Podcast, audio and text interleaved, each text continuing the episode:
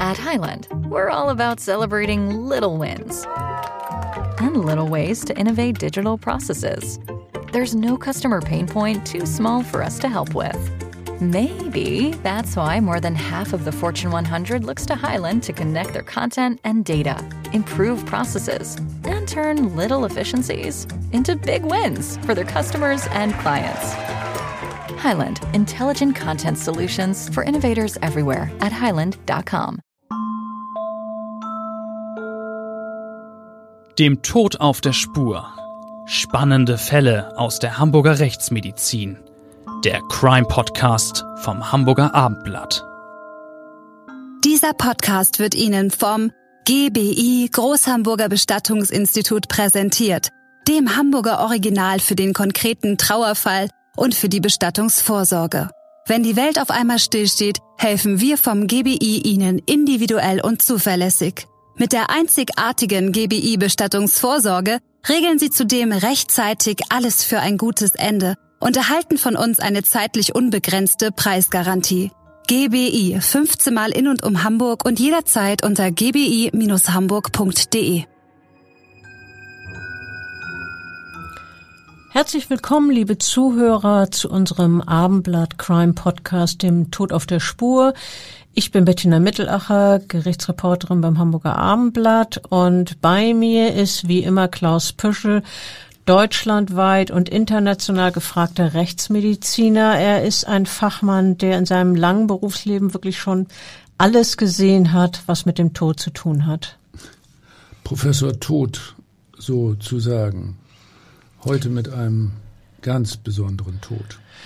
Ja, und damit wollen wir mit unserem heutigen Fall beginnen, der uns zunächst in die Wohnung eines Mannes führt, genauer gesagt in dessen Schlafzimmer. Noch im Tod wirkt seine Haltung irgendwie demütig, gesenkter Kopf, gekrümmter Rücken, die angezogenen Beine. Der Mann hat seinen Körper derartig in die Zimmerecke gedrückt, gleichsam festgeklemmt, dass er noch Stunden nach seinem Ableben wie eine düstere, bizarre Skulptur aussieht. Er wirkt wie hindrapiert auf diesem Teppich, auf dem er liegt und vor der hellen Wand.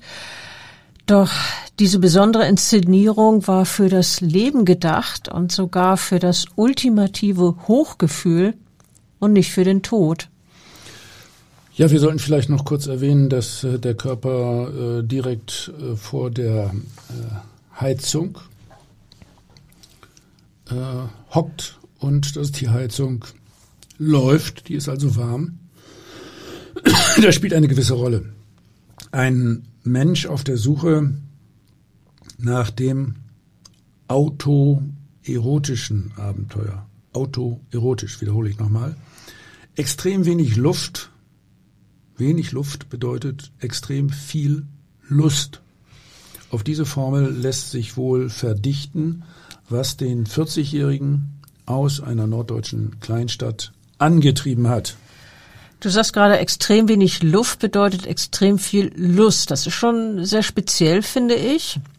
Aber diese besondere sexuelle Vorliebe teilt dieser Mann, von dem wir heute sprechen wollen, mit einigen anderen. Und äh, diese Menschen wagen sich meist allein und unbeobachtet langsam an Grenzen heran. Ganz genau. Sie schnüren sich auf dem Weg zum Orgasmus die Luft ab mit Masken, Gürteln oder Plastiktüten, um äh, extreme Befriedigung zu erleben. Das ist ein äußerst gefährliches Spiel, bei dem nach dem Höhepunkt die Hölle, die Hölle des Todes folgen kann. Ja, das nennt man dann wohl atemberaubend im wahrsten Sinne des Wortes. Bei dieser besonderen Form des sexuellen Befriedigen bekommt dieser Begriff eine ganz neue Perspektive, finde ich autoerotischer Unfall, du hast es vorhin schon erwähnt, wird dieser unfreiwillige Tod genannt, wenn die Luft zu lange zu knapp geworden ist. Was äh, die Hypoxiphilie, schwieriges Wort, Hypoxiphilie, äh, diese für manche Menschen äußerst stimulierende Atemnot so erregend macht, ist selbst in der Wissenschaft äh, nicht äh, bis ins letzte Detail geklärt. Sehr wahrscheinlich löst der Sauerstoffmangel im Gehirn eine narkotische und zugleich aber vor allem auch euphorisierende Wirkung aus. Wer sich äh, zur selben Zeit dann einen Orgasmus verschafft, erlebt womöglich einen Schub des auch Glückshormon genannten Dopamin und äh, damit möglicherweise einen intensiveren Höhepunkt, der einem Drogenrausch nicht ganz unähnlich ist. Und äh, diese bewusst erzeugte Atemnot für ein eine intensivere sexuelle Stimulation wird in der Szene auch Breath Play oder Edge Play genannt. Play, so als wäre es wirklich spielerisch, aber die Gefahr ist immens. In Deutschland ersticken jährlich rund 100 Menschen beim Ausleben ihrer speziellen und dann tatsächlich verhängnisvollen Neigung. Und das sind ja nur die offensichtlichen Fälle, denn die Dunkelziffer könnte deutlich höher liegen. Was erlebt denn der Rechtsmedizin, wenn er zu so einem Geschehensort gerufen wird? Ja, ganz unterschiedliche Auffindungssituationen. Die absonderlichste für mich äh, war bei äh, einer männlichen Leiche äh, gegeben im 13. Stock eines Hochhauses. Äh, ein 40-jähriger Mann, der einem autoerotischen Unfall zum Opfer gefallen war. Du hast das ja eingangs schon sehr zutreffend geschildert, wie die Polizei dann diesen Mann da in dieser hockenden Position in seinem Schlafzimmer aufgefunden hat.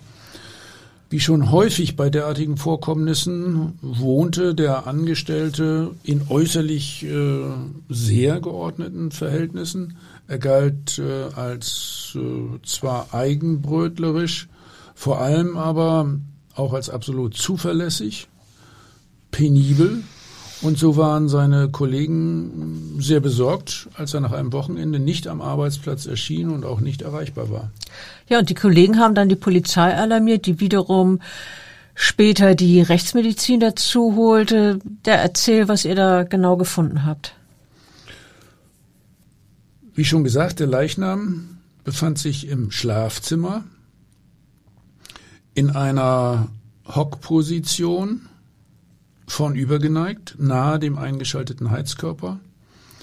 An den teilweise freiliegenden Unterarmen und Händen äh, sah man intensive blau-violette Leichenflecke.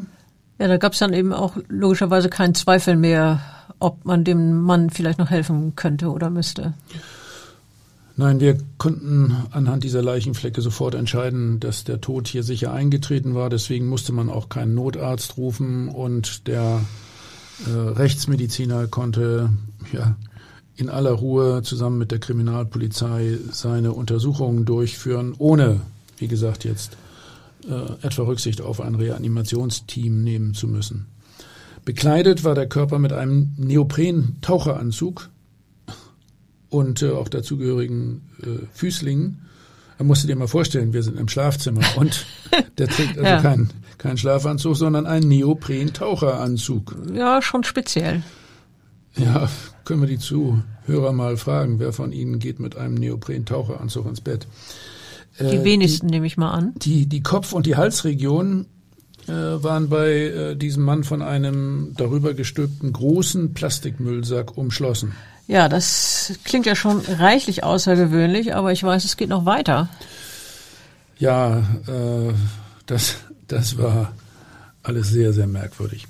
Nach Aufschneiden des Neoprenanzuges, äh, dazu haben wir wirklich äh, äh sehr, sehr starke Scheren benutzt, äh, die wir sonst zum Beispiel äh, auch einsetzen, um bei einem Leichnam die Kleidung aufzuschneiden. Da gibt es so Spezialwerkzeuge. Ja, da wurde dann ein Regenmantel sichtbar, den der Mann darunter trug. Nochmal, unter dem Taucheranzug ein Regenmantel. Ja. Und äh, dann äh, unter den Füßlingen noch äh, durchsichtige Plastiküberzüge an den Füßen. Und beim weiteren schichtweisen Entkleiden entdeckten wir dann eine abgeschnittene Perlon-Damenstrumpfhose am Oberkörper und eine weitere solche Strumpfhose trug er am Unterkörper. Auch das, stell dir das jetzt mal so richtig bildlich vor. Mhm. ich bin dabei. Ja, und das in seinem eigenen Schlafzimmer vor der Heizung. Doch das Erstaunlichste kommt noch. Das war die unterste Schicht. Und nun sag. Ja. Äh, das, ja, eigentlich muss man die Bilder zeigen. Ähm, ich versuche es zu erzählen. Also, was war da? Das war alles Käse. Wirklich alles Käse. So kann man zynisch, aber gleichwohl zutreffend den Körper des Mannes beschreiben. Unter den Strumpfhosen war die gesamte Haut mit Käse belegt, den man an den Beinen, den Genitalien sowie im Bauch- und Brustbereich fand. Es handelte sich um zahlreiche Käsescheibletten, so die übliche äh, gelbliche Farbe. Und diese Käsescheibletten hatte der Mann sich auf die nackte Haut gelegt, äh, dann hatte er die Scheibletten mit diesen Damenstrumpfhosen auf der Haut locker fixiert. Darüber noch den, äh, die Regen, den Regenmantel gezogen und äh, dann den Taucheranzug, den Neoprenanzug. Und äh, der Käse ist dann durch die Wärme des Körpers einerseits und durch die laufende Heizung, die Heizungswärme andererseits geschmolzen und die Käsescheibletten haben sich dann wie eine zweite glitschige Haut über den ganzen Körper angelegt. Käsescheibletten. Ja, die meisten denken doch dabei eher, ich sag mal, an Toast Hawaii und nicht an erotische Abenteuer. Aber das dürfte sich mit diesem Wissen von heute erledigt haben. Also kein Toast Hawaii mehr. Oder jedenfalls nicht mehr, ohne an den Mann im Taucheranzug zu denken. Für einen Rechtsmediziner ehrlich gesagt kein Problem. Ich bin äh, Fachmann für Toasterwei und äh, speziell meine Enkelkinder werden äh, von mir nach wie vor damit äh, beköstigt. Ja, also der. Aber ganz Mann, ohne Taucheranzug nehme ich mal an. Äh, naja, klar. Also da gibt es Spezialrezepte, auch ohne warme Haut, sondern im Backofen.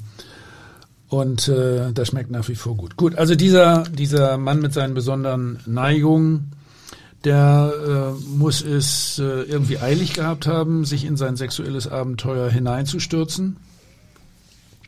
Denn äh, so aufgeräumt, äh, wie seine Wohnung in der Tat sonst äh, ist, die äh, zu dem Käse gehörenden Verpackungen und auch äh, zwei leere Schachteln für Feinstrumpfhosen liegen noch äh, ja ungeordnet in der Küche herum.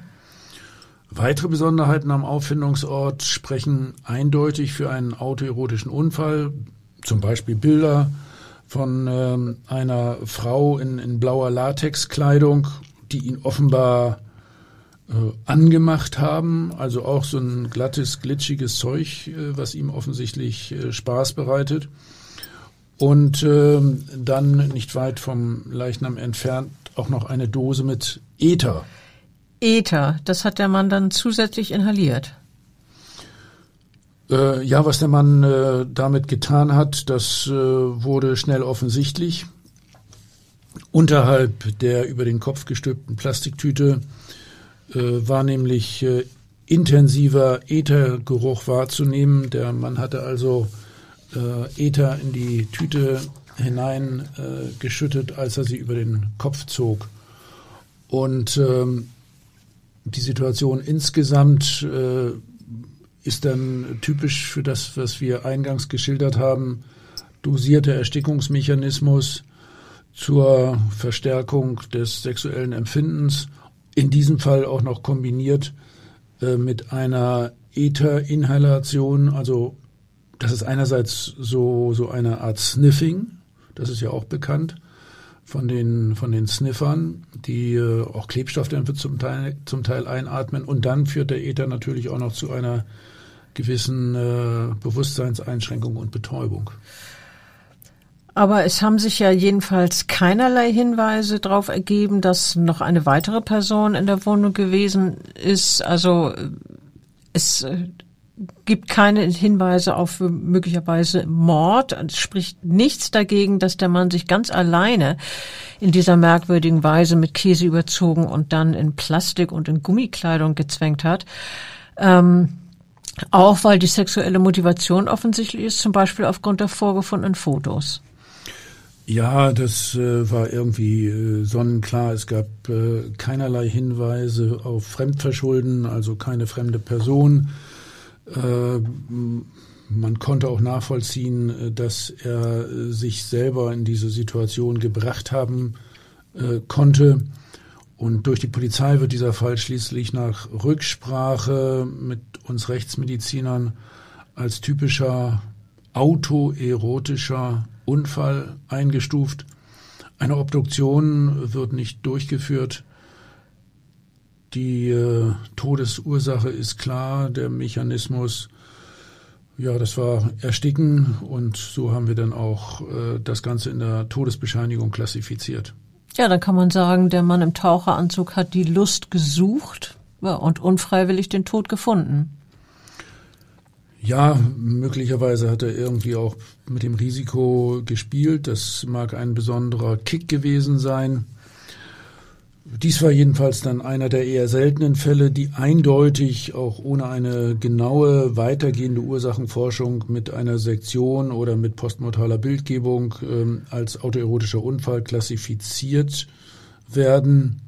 Meistens stellt sich ansonsten schon die Abgrenzungsfrage, war das wirklich ein Unfall oder möglicherweise auch bewusstes Inkaufnehmen eines tödlichen Verlaufs? War eben doch auch eine andere Person eventuell dabei? Äh, ja, gibt es Hinweise auf Fremdeinwirkung. Hier war das aber alles nicht der Fall. Ja, du hast es gerade angedeutet. Ich stelle mir schon vor, dass in manchen Fällen auch in die Richtung ermittelt wird, ob andere Menschen zugegen waren und vielleicht sogar mitgewirkt haben, dass das äh, sexuelle Abenteuer dann letztlich tödlich ver äh, verläuft. Ja, die haben dann vielleicht eine Person in einer hilflosen Situation zurückgelassen oder sie haben sogar eine Schwäche oder eine Fixierung ausgenutzt, um denjenigen dann sehr leicht töten zu können. Das ist ja alles vorstellbar. Ja, zweifellos, das ist durchaus möglich. Insgesamt muss man bei derartigen Auffindesituationen schon immer auch daran denken, dass äh, durch andere Personen oder eine andere Person, also äh, den Täter, etwas bewusst manipuliert worden sein könnte, um auch falsche Spuren zu legen und äh, von seinem Mordgeschehen eventuell auch äh, von, von einem Raub abzulenken. Ja, und wie ist deine Erfahrung, wie von der Polizei mit solchen Geschehnissen umgegangen wird? Also wir haben ja schon äh, stets mit äh, erfahrenen Polizeibeamten zu tun, die schon schon längere Zeit bei der Kripo sind und und äh, Todesermittlungssachen bearbeiten. Äh, die Polizei äh, verhält sich hier in aller Regel natürlich sehr umsichtig mit äh, einer Sicherung aller Spuren, jedenfalls zunächst einmal sicherheitshalber, bis man den Fall endgültig klassifiziert. Mitunter habe ich dann allerdings auch festgestellt, dass auch vorschnell von einem unbeabsichtigten und unfallmäßigen Geschehen ausgegangen wird. Wie gesagt, es gibt nichts, was es nicht, nicht gibt, äh, auch bei uns in der Rechtsmedizin und bei der Polizei. Unter Umständen werden dann wichtige Spurensicherungsmaßnahmen versäumt, die die Anwesenheit einer anderen Person belegen können und möglicherweise wird eben auch äh, nicht obduziert, obwohl man durch eine Obduktion weitergehende Erkenntnisse bekommen hätte. Ja, das, ähm, du hast es jetzt eigentlich schon fast vorweggenommen. Wie sollte denn deiner Meinung nach vorgegangen werden? Na ganz klar, äh, aus meiner rechtsmedizinischen Sicht sollte man in jedem Einzelfall durch sorgfältige äußere Leichenschau und auch durch eine Sektion zusätzlich äh, Spuren sichern, die auf ein Kampfgeschehen und andere Personen hinweisen könnten. Das muss man also genau feststellen. Heutzutage gehört zu unserem Untersuchungsspektrum ja auch immer die postmortale Bildgebung. Und äh, regelmäßig äh, werden auch äh, chemisch-toxikologische Untersuchungen sinnvoll und erforderlich, um einen eventuellen Drogeneinfluss nachzuweisen. Das gehört eigentlich auch mit dazu. Also das ganze Programm eigentlich. Wir haben das Thema autoerotische Unfälle mit allen Facetten ja auch in unserem True Crime Buch Tote Lügen nicht beschrieben. Und äh, sich die Luft abzuschnüren ist ja nicht die einzige Art, wie manche Menschen den ultimativen Höhenflug suchen, oder? Insgesamt geht es darum, die sexuelle Stimulation, also darum geht's vordergründig, die sexuelle Stimulation, die soll über die Schaffung einer Angst, Leidens äh, und äh, oder auch enge Situation, also ein eingeschnürt sein, ein gefesselt sein, weiterhin dann durch Sauerstoffmangel oder die äh, direkte Reizung der erogenen äh, Regionen zu erreichen. Also bei dieser direkten Reizung kommt es manchmal auch zum Einsatz äh, von elektrischem Strom zur Steigerung des sexuellen Höhepunkts. Also wir haben da äh, auch schon Elektroden am Penis gefunden oder Elektroden an den äh, Brustwarzen. Und äh, in einzelnen Fällen handelt es sich bei äh, derartigen autoerotischen Unfällen äh, dann auch mal um einen Stromtod. Jedenfalls gibt es immer wieder und wie auch immer, beispielsweise übrigens auch durch Strangulation, äh, es gibt immer wieder unbeabsichtigte Todesfälle. Ja, das Auto, ist kein, kein, neues, kein neues Phänomen. Ja, wollte ich gerade sagen, die sind keinesfalls ein äh, Phänomen der neuesten Zeit etwa nur des 21. oder auch des 20. Jahrhunderts. Äh, solche Fälle wurden auch früher schon beschrieben.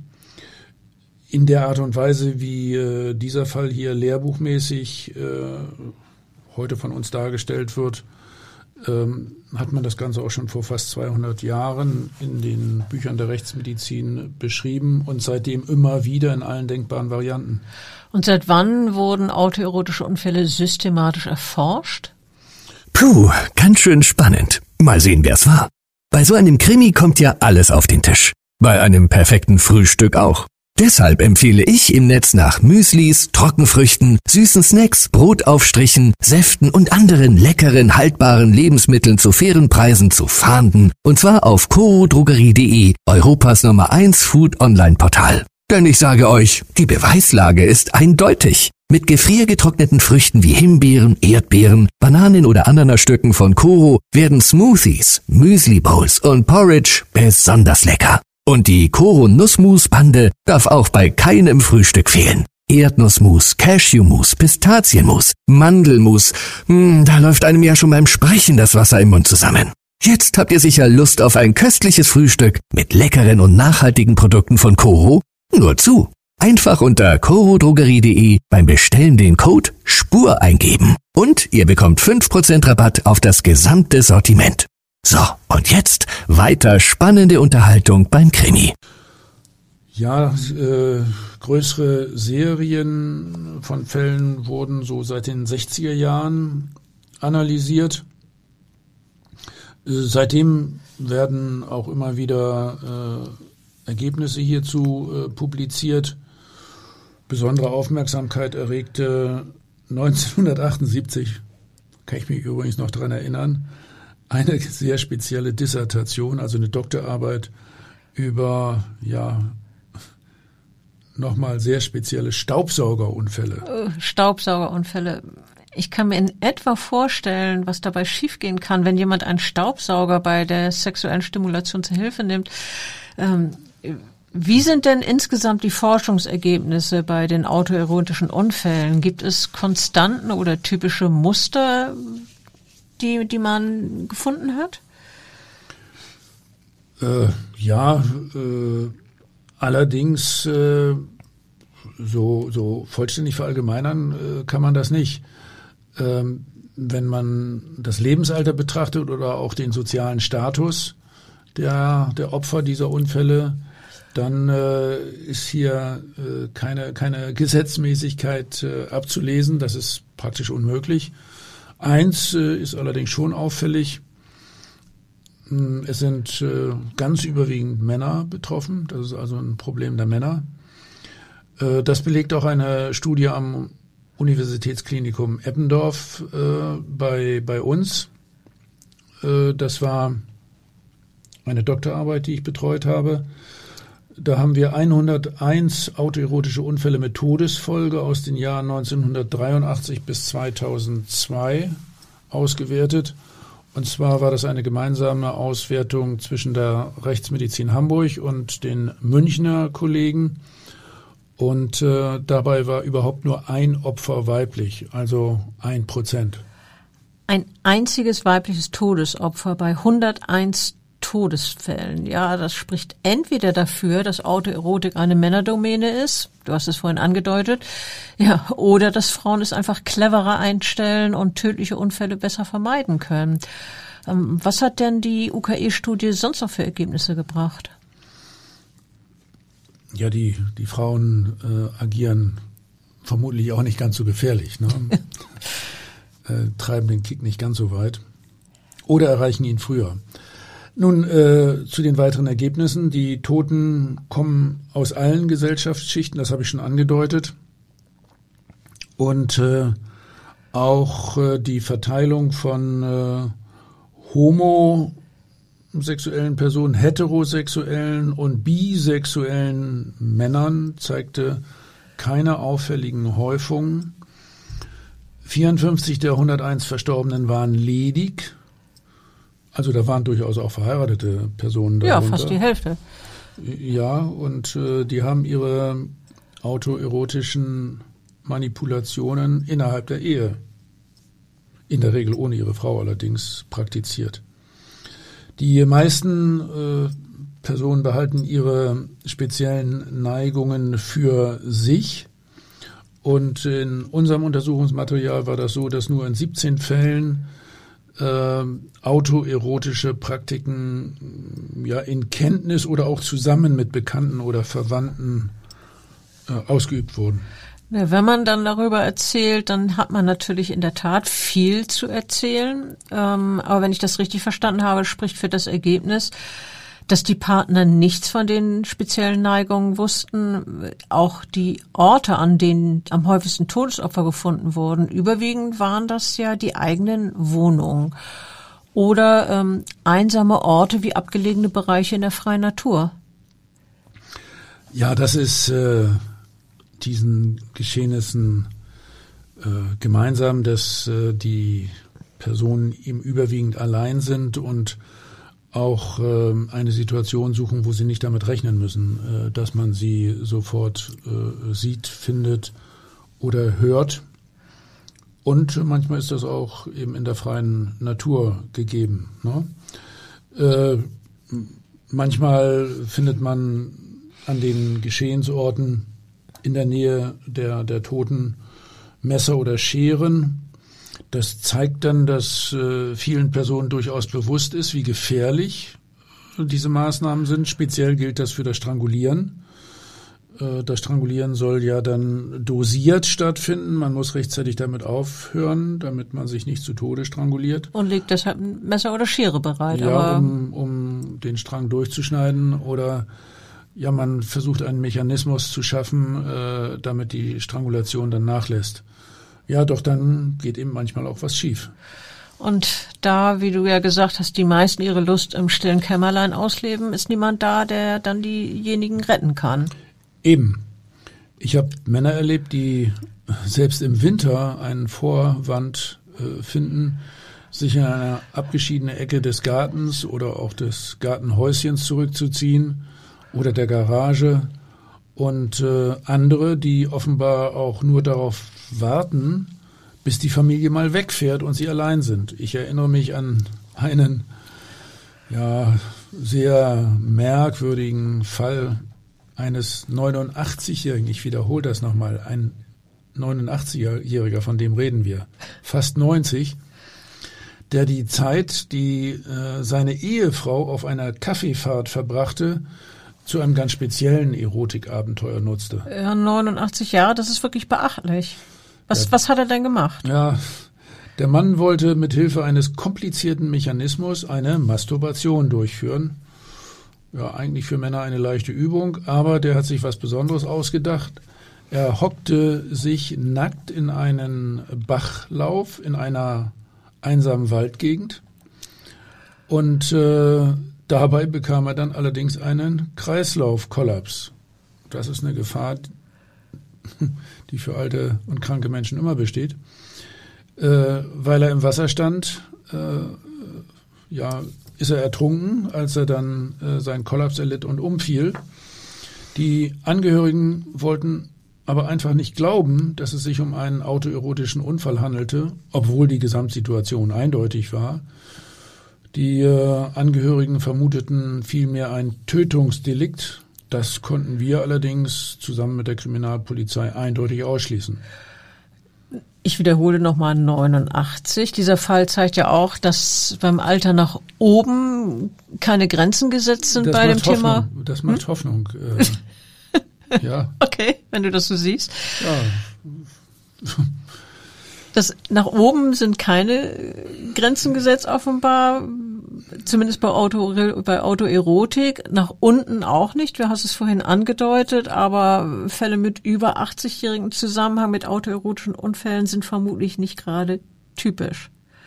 Ja, die meisten Menschen sind im mittleren Alter und äh, nach unten hin. Es gibt durchaus äh, Jugendliche, die äh, auch im Bereich der Autoerotik ihre Grenzen austesten wollen und äh, die ja dann in besonderer Weise auch noch unerfahren sind und äh, die Grenze auf fatale Weise überschreiten. Wir, wir haben auch schon einige autoerotische Unfälle mit tödlichem Ausgang bei ja, Kindern und vor allen Dingen Jugendlichen gehabt. Ja, ich habe nicht vergessen, dass du vorhin erwähnt hast, ein von 101 Fällen war eine Frau. Was ist denn mit dem Todesfall, den ihr mit der Frau erlebt habt? Was, was habt ihr da vorgefunden? Woran ist die gestorben? Ja, das äh, war durch eine Obduktion eindeutig belegt. Äh, Todesursache war letztlich äh, eine, eine Luftembolie, also ein Einpressen von Luft in äh, die Blutgefäße. Und äh, diese Verletzung hatte die Frau bei einer Masturbation mit Hilfe einer Moorrübe erlitten. Sie hatte sich Scheidenverletzungen zugeführt durch äh, äh diese äh, Moorrübe und mit der konisch zulaufenden Karotte hatte sie wie mit einer Luftpumpe im Grunde immer wieder Luft in die Scheide hineingepresst und diese Luft hat sich dann in Form von Gasblasen durch die Wunde und über die Blutgefäße den Weg bis zum Herzen und dann in die Lungenblutgefäße gebahnt. Ja, man spricht dann von einer sogenannten Luftembolie. Klingt auch nicht schön. Wie ist es denn mit Erkenntnissen zu sozialen Schichten? Kommen autoerotische Unfälle in manchen Kreisen der Gesellschaft häufiger vor als in anderen? Ja, unsere Erfahrung in der Rechtsmedizin ist, dass man autoerotische Unfälle in allen Kreisen der Gesellschaft findet. Sowohl hochgradig organisiert in einem sehr gepflegten Ambiente, aber auch unter primitivsten äußeren äh, Bedingungen. Übrigens zum Teil auch mit professionellem Hintergrund. Da gibt's ja auch äh, tatsächlich im Bereich Hamburg-St. Pauli Frauen, die das Ganze berufsmäßig ähm, anbieten. Mhm. Also die Frau äh, hilft schon dabei, aber im Prinzip ist es eine äh, Ein autoerotische Manipulation mit Unterstützung der ja der Domina dann. Ich äh, erinnere mich noch gut an einen Obdachlosen, der in einem Dixie-Klo im Grunde in der Öffentlichkeit äh, im Bereich einer Baustelle äh, einen komplizierten Erhängungsmechanismus äh, ausprobiert hat und sich dabei versehentlich getötet hat. Man fand diesen Mann dann später auf der Toilette sitzend mit einem Seilzug am Türscharnier erhängt und mit vergilbten pornografischen Schriften zwischen seinen Beinen. Zusätzlich hatte er Handfesseln und Benzel an Penis und Hoden die Bauarbeiter hatten noch geschimpft und äh, erst als sie tagelang die Toilette nicht benutzen konnten, wurde dann äh, endlich die Tür dieses Dixie-Klos geöffnet und der Leichnam entdeckt. in seinen armseligen Verhältnissen und auch bereits mit ersten Fäulnisveränderungen. Ja, das muss ja dann die Finder auch ordentlich erschreckt haben. Ähm, am anderen Ende der sozialen Skala, ähm, also die andere, äh, andere Seite, die du eben geschildert hast, am anderen Ende sind nicht nur Menschen aus Akademikerkreisen zu finden, denen ebenfalls ihre autoerotischen Experimente zu Verhängnis geworden sind, sondern es gibt auch wirklich ausgesprochen prominente Opfer. So wurde im Jahr 1997 der Rockstar Michael Hutchins, der Sänger der Popgruppe In Excess im australischen Sydney tot in seinem Hotelzimmer aufgefunden. Man fand ihn, wie es das Hotelmanagement diskret formulierte, in einer, jetzt Zitat, etwas ungewöhnlichen Situation. Und damit war gemeint, dass der Hals in einem zur Schlinge gebundenen Ledergürtel hing und der Mann war nackt am Türriegel und das Gesäß saß knapp oder hing knapp über dem Boden. Ja, auch dieser Fall wurde dann offiziell als äh, Suizid eingestuft. Doch äh, viele glauben, ja, ich bin mir fast sicher, dass das ein autoerotischer Unfall gewesen ist. Die äh, sehr ungewöhnliche Situation spricht äh, für mich dafür. Ein Suizident zieht sich in aller Regel nicht splitternackt aus, bevor er sich aufhängt, äh, formulierte auch trocken ein amerikanischer Rechtsmediziner. Immerhin wird das Ableben von Hutchins in einer Webseite aufgelistet, äh, in der es um Prominente geht, die bei der Selbstbefriedigung erstickt seien. Also äh, da gibt es so eine Rekordliste der Manipulationen und der prominenten Personen, die dem zum Opfer gefallen sind.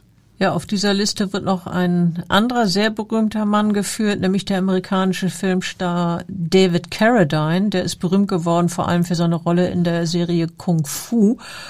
Und äh, er war Kultfigur in Quentin Tarantinos Kill Bill. Ja, äh, David Carradines Tod im Jahr 2009 sorgte nicht nur wegen seiner Popularität, sondern auch wegen der besonderen Umstände für Schlagzeilen. Der Mann, damals 72 Jahre alt, wurde im äh, thailändischen Bangkok in einem in seinem Hotelzimmer aufgefunden und zwar erhängt im Kleiderschrank. Ja, auch dieser Schauspieler sei nackt gewesen, äh, sein Hals mit einem gelben Nylonband umschlungen und seine Genitalien mit einem schwarzen Nylonband. So hieß das damals. Ähm, auch äh, hier gehen äh, die meisten von einem versehentlichen Tod durch Strangulation äh, aus. Also auch hier ging es um Sauerstoffmangel, Hypoxiphilie oder auch als Asphyxiophilie bezeichnet. Gut, dass ich diese Worte nicht aussprechen muss.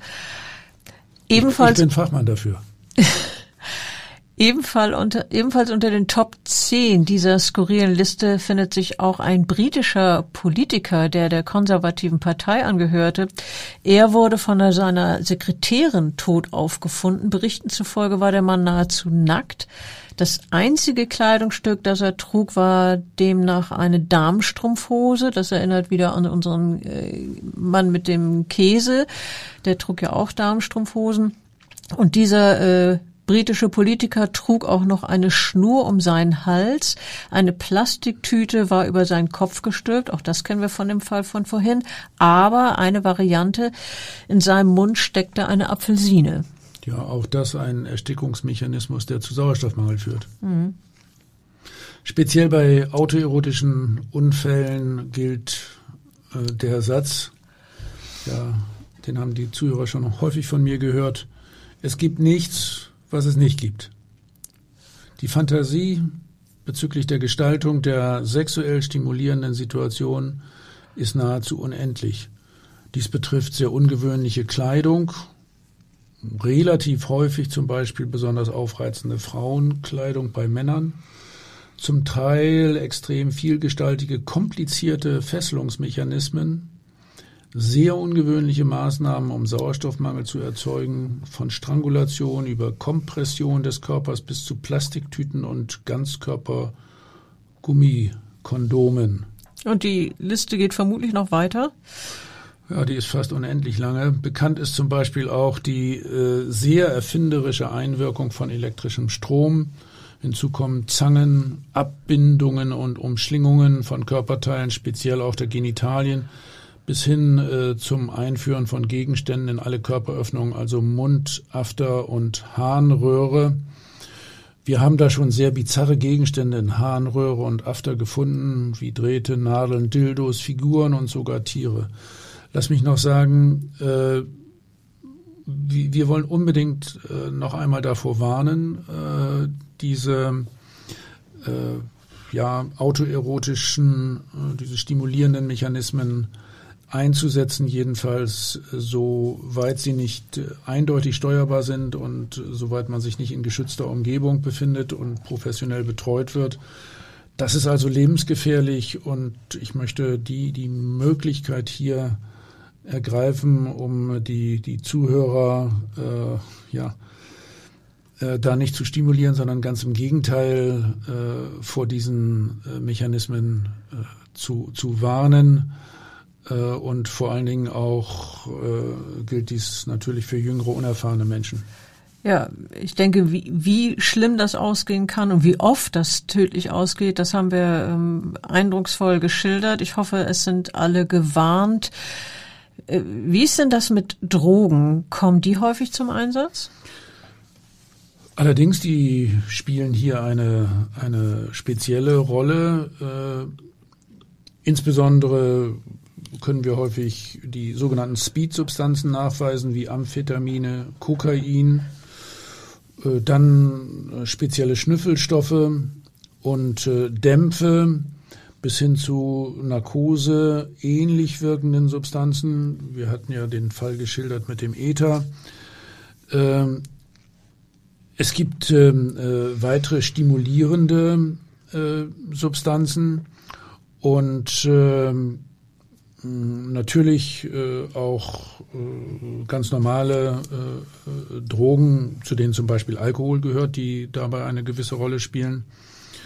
Es gibt übrigens auch Etablissements, in denen äh, diverse Apparaturen und, und äh, auch chemische Hilfsmittel bereitgestellt werden und dann Personen, die beim Applizieren unterstützen und gefährliche Situationen zu vermeiden helfen. Eine sehr spezielle mm, ja, Kunstform ist dabei das sogenannte Bondage, äh, was nur mit Fesselungsmaßnahmen einhergeht, ohne diese spezielle Gefahr des äh, Sauerstoffmangels dabei zu praktizieren. Ja, aber auch in, in speziellen Etablissements kann etwas schiefgehen, wie ausgerechnet ein Mediziner erleben musste beziehungsweise nicht überlebt hat. Das ist aber nicht in Hamburg gewesen, oder? Nein, äh, das ist ein äh, Fall aus einer anderen äh, Großstadt. Äh, übrigens sehr bitter. Äh, der, der Mann kannte sich äh, speziell in der Rechtsmedizin gut aus und der war auch verheiratet und, und ähm, hatte Kinder. Offensichtlich benötigte er aber diesen besonderen Kick durch eine spezielle Prostituierte, zu der er immer wieder gegangen ist. Die hatte tatsächlich einen speziellen Galgen bereit an dem sie ihn äh, aufzuhängen äh, pflegte, in einer ganz besonderen sexuell stimulierenden Umgebung. Dann ist etwas äh, ja ganz ganz Blödes oder auch Tragisches äh, passiert. Äh, er hatte tatsächlich nur nur großes Geld bei sich und das war die Zeit, als es noch ein 500-Euro-Schein gab und äh, ganz so teuer war es dann doch nicht und äh, sie wollte den Schein wechseln gehen. In der Zeit hat er sich aber schon äh, an diesem Erhängungsapparat äh, versucht und äh, sich dort in einer hilflosen Lage aufgehängt. Er war ja auch davon ausgegangen, dass die Frau nach kurzer Zeit zurückkommen würde. Die hatte sich dann aber beim Geldwechseln verquatscht mit einer Bekannten und ähm, als sie dann zurückkam in ihr Etablissement, äh, war der Mann tatsächlich tot in diesem Erhängungsapparat. Und ähm, ja, ich mag mir gar nicht äh, so richtig vorstellen, äh, wie man es dann seiner Ehefrau und der Umgebung äh, ja, dargebracht hat, was da passiert ist. Ja, die wird natürlich geschockt gewesen sein und du hast erzählt, der Mann hatte Kinder, alles ganz furchtbar. Ähm, insgesamt, das kann man jetzt auch speziell aus diesem Fall lernen, aber auch aus den anderen, die wir geschildert haben, ist ja der Rat, der in der Szene der hypoxyphilen Menschen kursiert. Also Hast du gut gelernt, ja? Hm? Die hypoxyphilen. Hypoxyphilen, habe ich doch ganz richtig ja, gesagt. Oder Asphyxiophile. Das wird mir zu kompliziert. Also der Rat, der in dieser Szene kursiert, ist niemals allein sein, wenn man seinen speziellen Vorlieben nachgeht. Ja, aber dafür braucht man dann auch den Mut, sich zu seinen Neigungen äh, zu bekennen und äh, einen Partner, der dafür Verständnis hat. Und genau dies fehlte offenbar einem US-Farmer, dessen bizarres Ableben als exzentrische Leiche in einem Beitrag in rechtsmedizinischen Fachblättern geschildert wird. Also das war so, dieser Bauer war nur mit Stöckelschuhen und einem rot und roten Darmstrumpfhosen bekleidet und er hatte seine Beine an ein Ochsenjoch gekettet und dieses wiederum an die Hebehydraulik seines Treckers und mit Hilfe einer selbstkonstruierten Fernsteuerung liftete er sich kopfüberhängend in die Höhe, um dann in dieser Lage zu masturbieren. Ja, zum Verhängnis wurde ihm das, ja, schlicht und ergreifend die Fernbedienung versagte. Und der mit dem Kopf nach unten hängende Mann konnte sich nicht aus dieser Situation befreien und starb letztlich an einem lagebedingten Herz- und Kreislaufversagen. Ach, ein sehr hässlicher Tod. Ja, glaube ich. Bei dieser Auffindungssituation gibt es wenig Zweifel daran, äh, das Ableben des Farmers als autoerotischen Unfall einzustufen. Als äh, möglicher, aber äh, durchaus nicht völlig sicherer Hinweis gilt auch sonst ein sogenanntes atypisches Hängen beim Tod durch Strangulation zum Beispiel äh, mit äh, Berührung des Bodens durch die Füße. Weiterhin äh, kann es sich auch um eine Konstruktion mit einer Dosiereinrichtung im Bereich der Hände des Opfers handeln, um äh, dann den Druck der Strangulationsschlinge äh, zu mindern äh, und zurückzunehmen. Ja, wichtig ist bloß, dass man das rechtzeitig macht. Ja, und äh, die Kleidung, wenn das Opfer zum Beispiel mit Reizwäsche bekleidet ist oder gegengeschlechtliche Kleidung trägt, also Männer in Frauenkleidern, äh, kann das ja ebenfalls für einen autoerotischen Unfall sprechen. Ebenso wie beispielsweise Sexutensilien beim Leichnam, Spielzeug, Vibrator, Gummipuppe, Lack oder Leder, stimulierende oder aphrodisi äh, aphrodisierende Substanzen, ja. Da bin ja. ich jetzt doch bestolpert. Ja, und äh, zum Beispiel auch Pornozeitschriften, mhm. äh, Plakate äh, oder äh, ja eben äh, eine insgesamt stimulierende Umgebung. Ich gehe davon aus, dass es in Bezug auf tödliche autoerotische Unfälle eine mh, mm, nicht geringe Dunkelziffer gibt. Kordeln, Riemen oder Sexspielzeug beim überraschend verstorbenen Ehemann, Sohn oder Freund und dieser dazu äh, vielleicht auch noch ohne Hose, ja insgesamt ohne Würde. Äh, dies kann von Angehörigen und Freunden als eine extrem kompromittierende Situation empfunden werden. Stell dir auch nur noch mal vor die Situation mit dem medizinischen Kollegen davor bei der Prostituierten. Ja. Und du meinst, dass dann, äh, wenn sowas zu Hause passiert, dass Ehefrau oder Freundin dann Details am Auffindeort verändern könnten? Äh, ja, denn dies kann von Angehörigen und Freunden als extrem kompromittierende Situation empfunden werden. Und äh, es ist durchaus denkbar, dass äh, die Angehörigen dann äh, aus Scham versuchen, die Szenerie zu vertuschen und eine unverdächtige Situation herzustellen, indem sie alles beiseite räumen. Also aufräumen, Pornohefte weglegen. Genau, eine Fesselung äh, wieder entfernen, chemische Substanzen entsorgen, die Strangmarke äh, am Hals verbergen, zum Beispiel durch eine Kinnbinde. Und für Angehörige muss man sagen, ist es manchmal nur sehr schwer erträglich, sich vorzustellen, von welchen sexuell ungewöhnlichen Fantasien die Opfer dann auch geleitet wurden. Äh, das äh, ist ja, ja im Grunde auch äh, für die eigene Person irgendwie erniedrigend oder beschämend. Sie befürchten dann unter Umständen auch Gerede über die Familie und versuchen dies alles zusammen selbst gegenüber dem Arzt, der die Leichenschau vornimmt, zu verbergen. Lieber eine Selbsttötung in der Familie als jemand, der sich unter höchst ungewöhnlichen Umständen selbst befriedigt. Und lass mich das auch äh, am Ende dieses Podcasts noch äh, einmal wieder sagen.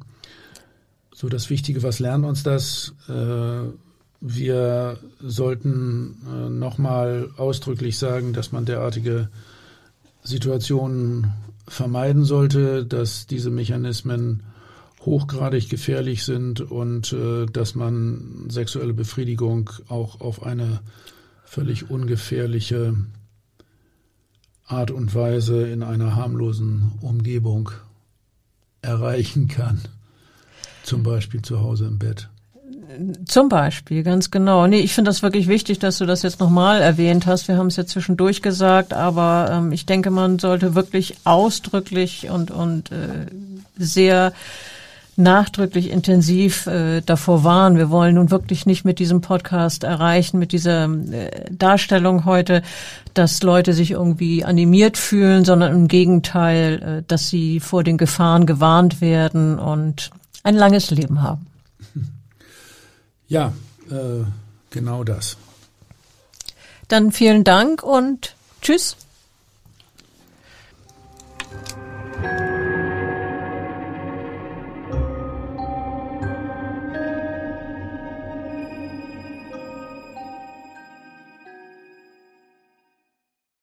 Weitere Podcasts vom Hamburger Abendblatt finden Sie auf abendblatt.de slash podcast.